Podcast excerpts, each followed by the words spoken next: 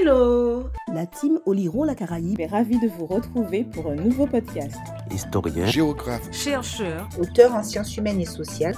Sont nos invités chaque mois pour discuter de nos sociétés caribéennes. Oliron la Caraïbe est une plateforme numérique avec des vidéos ou encore des articles sur olironlacaraïbe.com et sur tous les réseaux sociaux. Notre histoire, nos territoires, à, à écouter, écouter, à regarder et à lire.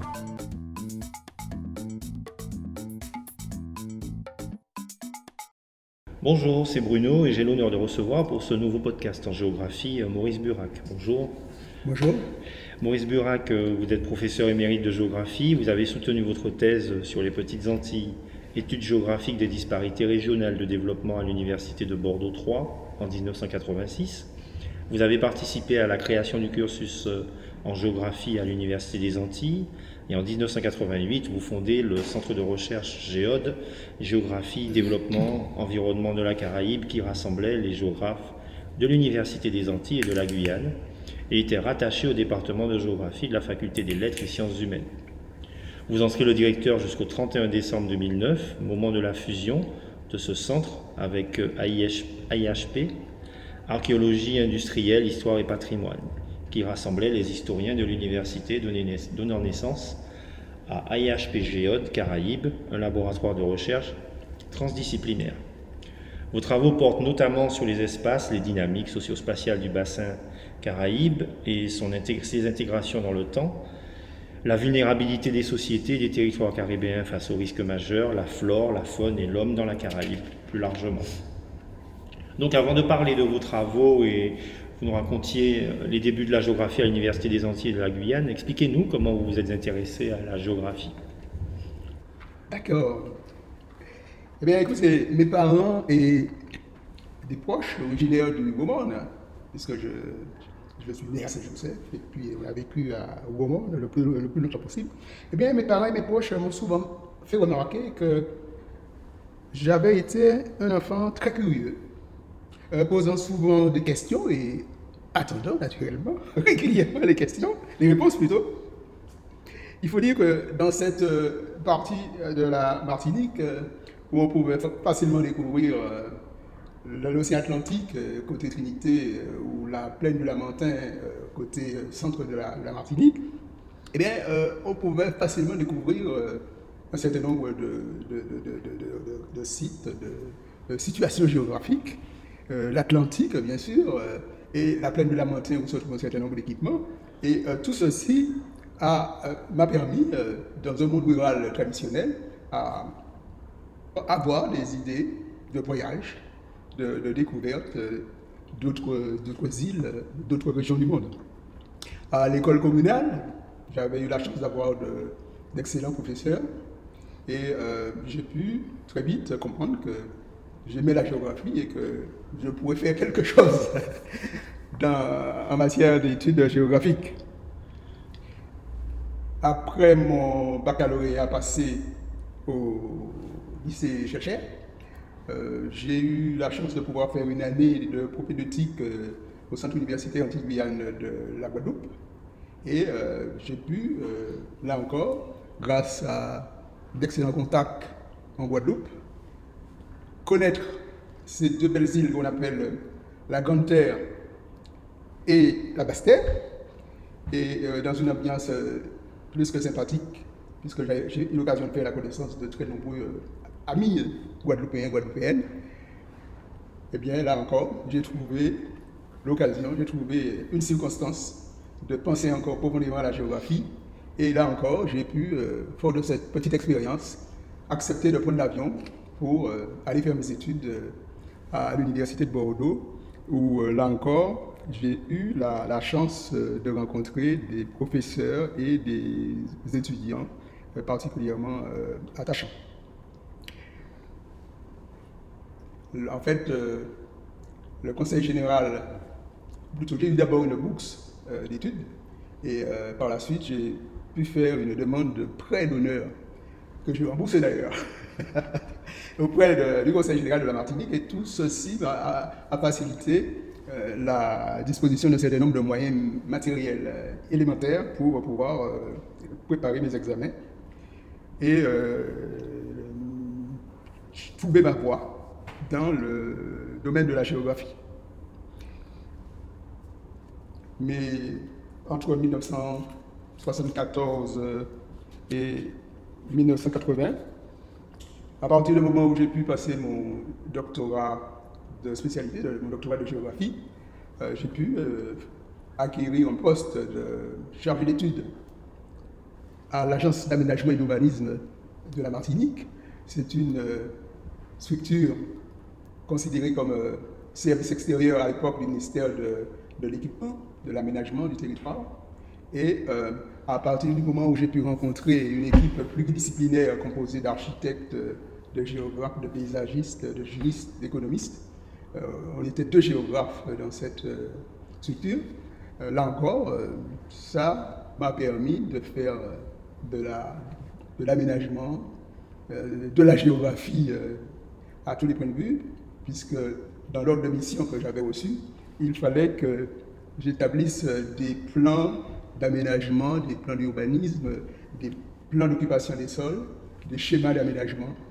Il fallait que j'intervienne sur euh, les besoins en matière foncière pour les, équipements des collectivités territoriales bien de l'État, ou encore euh, il fallait trouver des réponses pour permettre aux élus d'avoir les meilleurs contacts avec la, population et surtout leur permettre de comprendre les défis du moment et les nécessités, les urgences de l'époque. Il faut encore ajouter que pendant cette période, les relations entre l'Agence d'aménagement et d'urbanisme de la Martinique et euh, l'université, à l'époque, Centre universitaire anti-Guyane, ces relations étaient des plus excellentes possibles puisque les, juristes, les géographes, les sociologues de l'agence d'urbanisme se retrouvaient avec euh, les collègues, les chercheurs de l'université, les, enseignants-chercheurs de l'université pour contribuer très souvent, soit à des, à, des jurys d'examen ou encore euh, euh, soit pour aider certains étudiants à collecter, à disposer des meilleurs documents possibles pour préparer leur diplôme et être prêts pour la vie active. C'est pour moi l'occasion de remercier tous ces collègues euh, à la gestion d'aménagement d'urbanisme ou à l'université qui, dans un premier temps, euh, m'ont euh, permis d'avancer.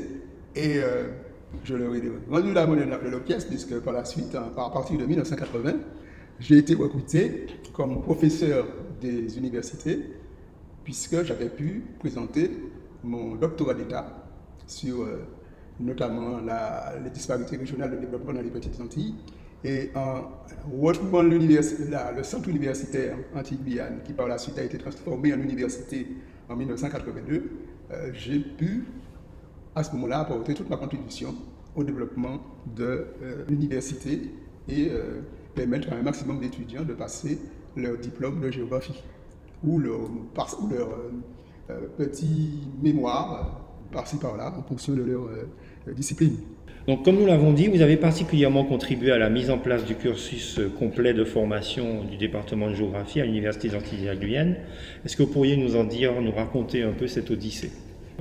Eh bien, euh, recruté comme maître assistant, comme je vous le disais, à géographie en 1980 au Centre universitaire Antilles-Guyane, euh, j'ai eu effectivement la joie de participer à la consolidation du département de géographie à côté de collègues euh, professeur Jean-Pierre Chardon, professeur Singer Abelou, ainsi euh, qu'un effectif, de plus en plus euh, important de maîtres de conférences et de chargés d'études qui ont apporté à leur tour leur, contribution pour le, développement de la géographie dans cette université. Alors, petit détail important, c'est que l'arrivée de François Mitterrand, président de la République, euh, en France à partir de 1981 a beaucoup aidé euh, cette université à exister comme université, puisque c'est dès 1982 que le centre universitaire anti-Guyane est transformé en université. Et euh, les financements reçus par l'établissement ont été majorés et ont permis un recrutement plus adéquat, davantage d'enseignants et automatiquement davantage aussi de moyens techniques, ce qui assez rapidement a été perçu par les familles, puisqu'on a eu de plus en plus d'étudiants inscrits en géographie à l'université. quelques dizaines au début de, en, 1982, mais surtout près de 200 par la suite, assez rapidement. Et pourquoi? Parce que la géographie, la, le bagage dont disposaient les géographes recrutés et d'autre part les besoins en matière de formation de, jeunes, aussi bien en Guadeloupe, en Martinique qu'en Guadeloupe, avait permis à chacun de comprendre qu'à partir du moment où il ferait de la géographie, notamment les étudiants pourraient trouver de plus en plus de nouvelles perspectives en matière professionnelle. L'implication des géographes de l'époque au, fonctionnement des WAJ euh, administratifs et scientifiques de l'université d'une part, mais surtout leur contribution dans l'animation de la coopération régionale eu euh, des conséquences très intéressantes, puisque très tôt, les étudiants euh, de la fac de droit, de la fac de sciences économiques ou bien de, la faculté des lettres et sciences humaines commencèrent davantage à s'intéresser à leur environnement géographique et à avoir aussi des perspectives de recherche sur la Caraïbe, un monde particulièrement riche en connaissances, en valeurs géographiques. Et euh, à partir de ce moment-là, le nombre de diplômes, le nombre de masters, le nombre de thèses, euh, de mémoires diverses, euh, le nombre de les succès des étudiants au CAPES pour l'agrégation, tout ceci encouragea les enseignants de géographie de l'université à continuer à euh, multiplier leurs interventions diverses pour euh, l'augmentation des moyens du département de géographie et euh, une meilleure possibilité d'intégration des étudiants dans la vie de tous les jours. Alors là encore, il faut, ajouter que nous, avons pris l'habitude dans cette université pendant longtemps de, développer les meilleures relations possibles avec les universités ou les centres de recherche, non seulement de France, mais de l'ensemble de la Caraïbe et parfois même des relations avec euh, des universités africaines, puisque pendant euh, longtemps, dans le cadre du développement des relations internationales de l'université, nous avons eu euh, l'occasion de voir le, véritable impact de l'université, que ce soit dans les Guyanes, que ce soit au Brésil, que ce soit bien sûr dans l'ensemble de la Caraïbe et du reste du monde. D'accord, merci. Et donc, la recherche en géographie dans l'espace Caraïbe, euh, démarre avec, euh, par le prisme de la géographie du développement dans votre travail. Pouvez-vous nous expliquer, pouvez-vous expliquer à nos auditeurs de quoi il s'agit et en quoi ce courant de la géographie a-t-il contribué à la connaissance euh, de nos territoires? Encore une belle question. ce que je pourrais vous dire, c'est d'abord faire remarquer que les, pays de la Caraïbe insulaire, selon un certain nombre de sources disponibles, auraient connu une préhistoire partagée, contrairement à une histoire marquée par la violence de la colonisation. Les compagnies qui euh, se lancèrent à la course pour euh, découvrir et rattacher les nouvelles colonies d'Amérique aux puissances européennes euh, prirent le soin de choisir avec les équipages aussi bien des géographes que des botanistes des médecins, des religieux, etc., pour rapporter le maximum d'informations précises aux, commanditaires et, financeurs des expéditions. Alors, pour avoir euh, des traces de ces, documents préparés par euh, ces géographes euh, pendant de, de longues décennies, il faudrait se rapprocher des musées, par exemple, des bibliothèques ou euh, des collectionneurs qui détiennent euh, des séries entières de cartes, euh, de dessins, d'esquisses mis parfois à la disposition du grand public. Autre élément à bien comprendre pendant cette période, c'est l'importance des rapports des gouverneurs ou des, directeurs de plantation, rapports envoyés régulièrement à leur hiérarchie installée dans les différentes métropoles, rapports qui constituent de véritables bilans économiques et sociaux destinés à faire connaître à leurs correspondants la situation la plus exacte dans les colonies. Donc euh, les, géographes euh, ont, là encore, joué un rôle euh, considérable.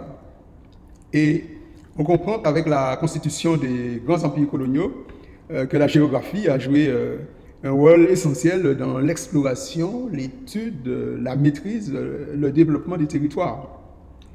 Euh, les puissances coloniales comme la France ou l'Angleterre encouragèrent l'organisation de véritables sociétés de géographie. D'ailleurs, le premier président de la première société du monde, celle de France, eh bien, euh, ce premier président est un personnage très connu, Ferdinand de Lesseps, qui a joué un rôle considérable dans le percement des canaux transocéaniques de Suez et de Panama. Euh, les territoires d'outre-mer deviennent progressivement des objets d'étude. De plus en plus, la géographie, et en particulier la géographie tropicale en France, organisée notamment à partir du Centre d'études de géographie tropicale du CNRS, eh bien, tissa des relations fructueuses avec de nombreuses universités ou centres de recherche du monde entier. Et là, pour revenir de façon plus précise sur le sujet qui nous intéresse, le succès de l'économie de plantation, à partir de la culture de la canne à sucre et d'autres plantes tropicales, euh, fit l'objet de très nombreuses recherches, aussi bien d'historiens, de géographes, d'économistes, de sociologues ou, d'agronomes. Et le système de la plantation, développé dans les zones tropicales et subtropicales, en dépit de mutations multiples, euh, eh bien, continue euh, d'être un thème qui interpelle bien des chercheurs, d'écrivains, de cinéastes, d'artistes. Tout ça pour vous dire que les universités et centres de recherche en géographie de la Caraïbe, très souvent, en lien avec leurs homologues européens, nord-américains ou sud-américains, ou avec les organisations internationales comme l'Union géographique internationale, l'UNESCO, se sont dotés au fil des années des meilleurs outils scientifiques pour approfondir la connaissance en vue de moderniser les territoires concernés. Les travaux réalisés ont porté aussi bien sur la géographie physique, que sur la géographie humaine, économique et régionale. Ils ont suscité de nombreuses publications dans les revues internationales, nationales ou régionales. Il faut savoir que les Antilles ont fait l'objet de thèses de doctorat d'État de très bonne qualité, soit portant sur une entité géographique donnée, la Martinique, avec Michel Weber pour sa thèse publiée en 1949, la Guadeloupe de Guy Lasserre, 1961, la thèse de Paul Moral pour Haïti date de 61 et euh, Jean-Claude Giacotino nous a laissé, nous a plutôt, oui, a laissé un géographe euh, un excellent outil que sa thèse sur euh, Trinidad et Tobago en 1977. plus près de nous encore, Chardon, avec sa thèse sur les transports dans la Caraïbe en 1984, ou encore Sengar Belou, qui a produit sa thèse sur les Indiens de la Caraïbe en 1986, et moi-même sur les disparités régionales de développement dans les Antilles. Euh, tout ceci représente euh, beaucoup d'études intéressantes mises à la disposition des étudiants, des pouvoirs publics.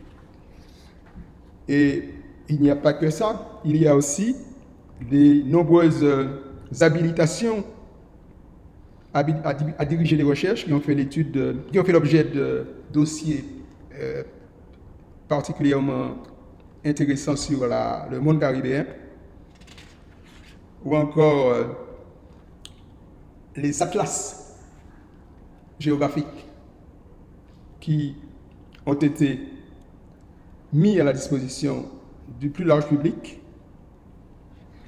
Atlas, dont ceux de la Guyane, de la Guadeloupe, de la Martinique, que beaucoup de, de Martiniquais, de Guadeloupéens, de Guyanais connaissent l'Atlas d'Haïti, réalisé, tous ces atlas réalisés par le CGL, CNRS, le Centre d'études de la géographie tropicale, euh, tous ces travaux, tous ces atlas qui ont permis aux élèves, aux étudiants ou au grand public de mieux appréhender la réalité des territoires concernés. Il n'y a pas qu'aux Antilles françaises, il n'y a pas euh, qu'à Trinidad. les populations des petites Antilles anglophones ont pu consulter dès 1974 l'atlas de Barbade des îles Windward et Windward, Atlas Power Alone, aux éditions Macmillan. Et les universités et centres de recherche d'Amérique du Nord, d'Amérique centrale, d'Amérique du Sud et du reste du monde, euh, il, faut, il faut le dire, pour des raisons géopolitiques ou stratégiques, ont toujours accordé une grande importance à la connaissance de la géographie du monde caraïbe. Alors, donc, euh, votre travail euh, monumental sur les Petites Antilles en 1986 a posé euh, a posé le débat sur l'évolution des inégalités dans les petites Antilles. Et finalement, par rapport à aujourd'hui, est-ce qu'on pourrait, d'une certaine façon, se demander quel est le chemin parcouru comme par des États comme la Barbade ou Sainte-Lucie depuis cette date? D'accord. Ben, sachez que durant les 40 dernières années, euh, du fait de la mondialisation, globalisation, euh, les Petites Antilles ont connu des situations très variables en fonction des données environnementales et géopolitiques. Certaines ont dû faire face à des catastrophes naturelles désastreuses, ouragans violents, éruptions volcaniques, échouage de bancs de sargasses, sécheresse, pénurie de potable.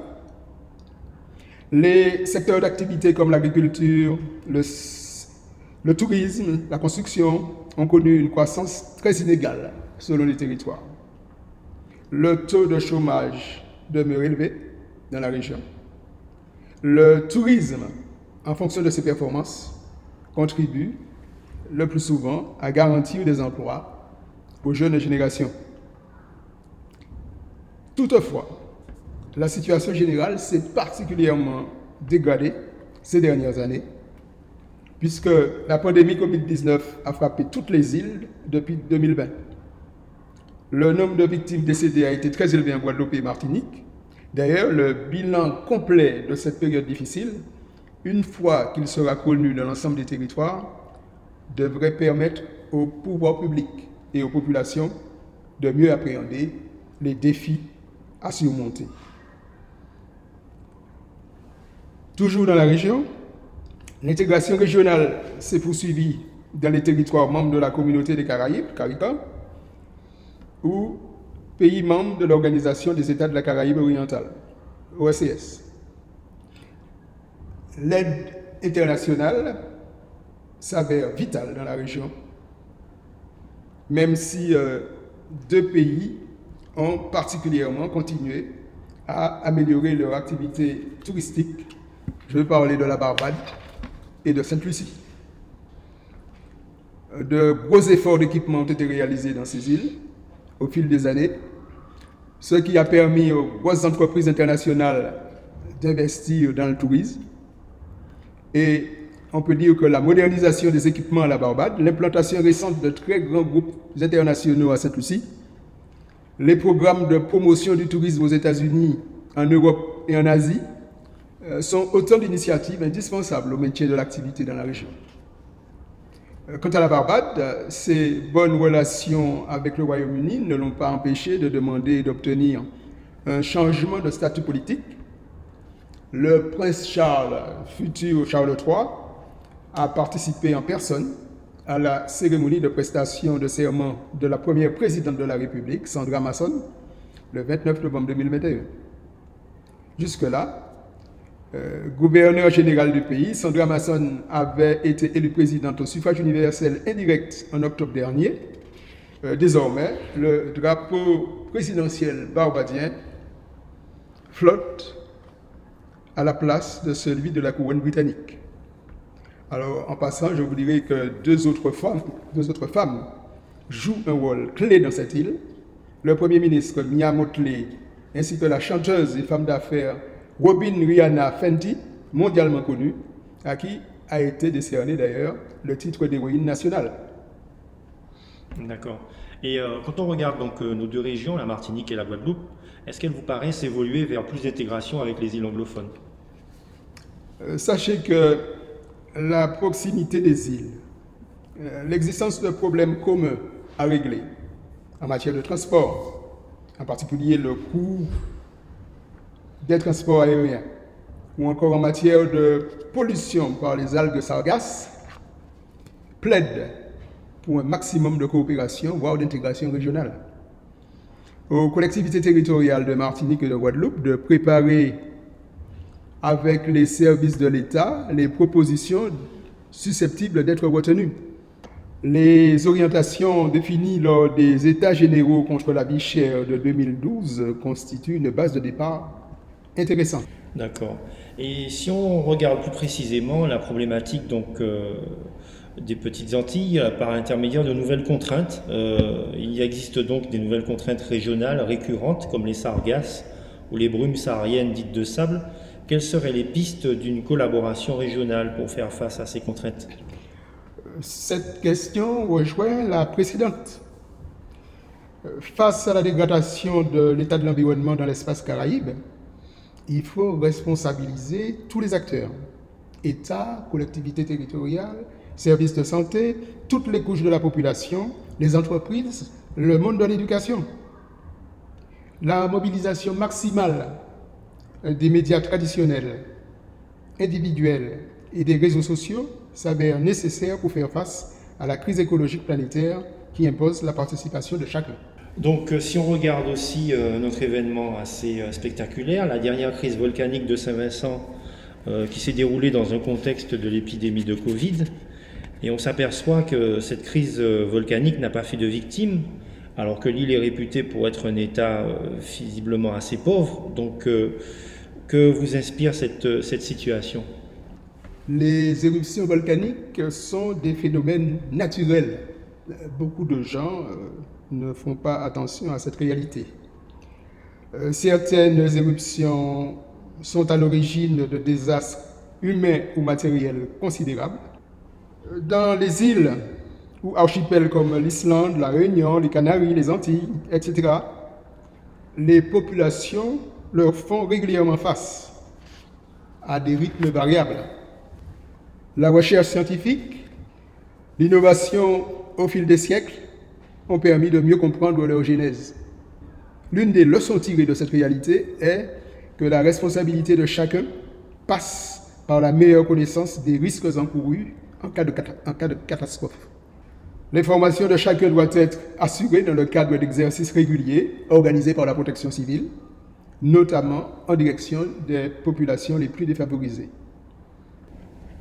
Et finalement, quelles leçons pouvons-nous tirer ici, euh, en Guadeloupe ou en Martinique, de cette gestion de crise? Dans le cadre de l'intégration régionale Caraïbe, les îles anglophones à volcans actifs comme euh, Saint-Vincent, euh, Montserrat, bénéficient régulièrement de l'aide précieuse de volcanologues basés à l'Université des West Indies, à Trinidad. Quand c'est nécessaire, ces professionnels reçoivent l'aide des volcanologues basés en Guadeloupe ou en Martinique il faut dire que l'éruption du volcan soufrière de Montserrat depuis les années 80 a beaucoup mobilisé des professionnels. L'éruption du volcan soufrière de la Guadeloupe en 1976 avait nécessité, en plus des volcanologues venus de France, ceux de tout l'arc entier. nous allons passer à un aspect un peu plus euh, géopolitique. Euh, par rapport euh, donc à la traditionnelle présence des États-Unis dans le bassin caribéen. Que pensez-vous de la présence de la Chine dans cette, euh, dans cette ère régionale? Je dirais qu'avec la mondialisation, la très grande puissance qu'est la Chine multiplie ses échanges avec la plupart des pays du monde, y compris avec les petites îles indépendantes de la Caraïbe, comme la Dominique par exemple. Dans les instances internationales où les pays sollicités sont présents, la Chine peut facilement leur offrir des aides diverses en échange de votes favorables relatifs à des dossiers particuliers. On comprend dans ces conditions la présence de la Chine dans toutes les régions du monde, que ce soit dans les Caraïbes ou en Afrique, par exemple. D'accord. Comme nous l'avons dit, euh, vous avez joué un rôle majeur dans la création du département de géographie de l'université, une université qui s'est divisée avec le départ de la Guyane. Quel est votre regard sur l'évolution de cette institution universitaire actuellement? Ce que je pourrais dire, c'est que une université n'est ni un collège ni un lycée. C'est une structure de formation supérieure et de recherche à l'échelle d'un territoire donné avec des fonctions précises de responsabilité. Les étudiants nationaux ou étrangers y sont admis. L'université peut d'ailleurs adhérer à des consortiums regroupant différents établissements, établissements du pays ou étrangers. L'éclatement de l'Université des Antilles de la Guyane, suite à la demande des Guyanais de disposer d'un établissement spécifique, adapté à leurs besoins, s'est soldé par la création de deux nouveaux établissements. L'Université de Guyane, le 30 juillet 2014, et l'Université des Antilles, le 25 juin 2015. Et après une longue période difficile, un nouveau président et son équipe ont été installés pour l'Université des Antilles en janvier 2022.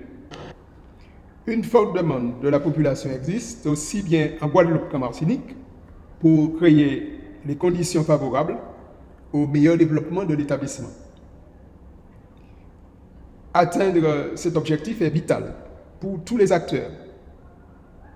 La responsabilité des étudiants, des formateurs, de l'administration, de la présidence est engagée.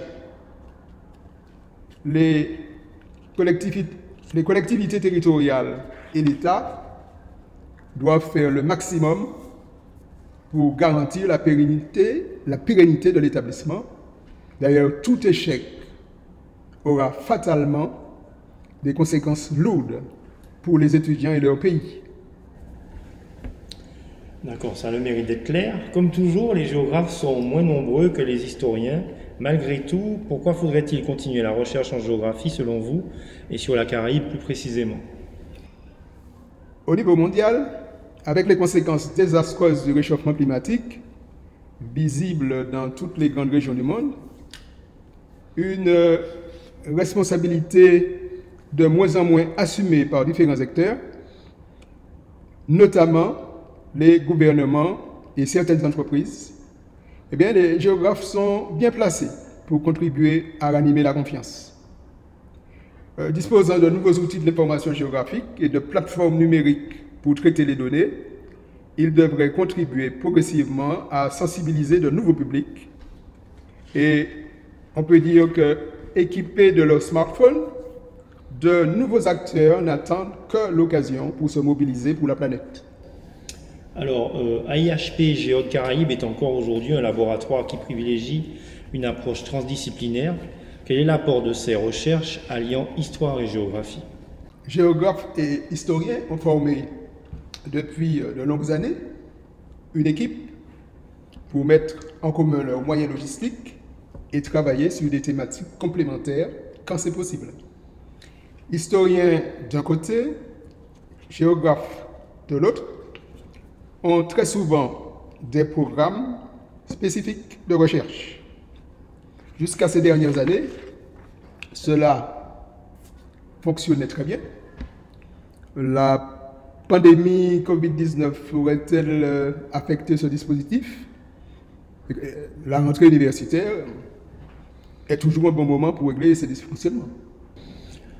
Eh bien, Maurice Burac, c'est sur cet optimisme que nous allons vous remercier pour ces échanges fructueux et qui permettent euh, à nos auditeurs et nos membres de compléter leur approche de la géographie. Chers auditeurs et auditrices, c'était Bruno et je vous dis à bientôt sur Oliron la Caraïbe. C'était le podcast d'Oliron la Caraïbe. Oliron la Caraïbe, c'est une plateforme numérique avec également des vidéos ou encore des articles sur olironlacaraïbe.com et sur tous les réseaux sociaux. Notre histoire, nos territoires, à, écouter, à regarder et à lire.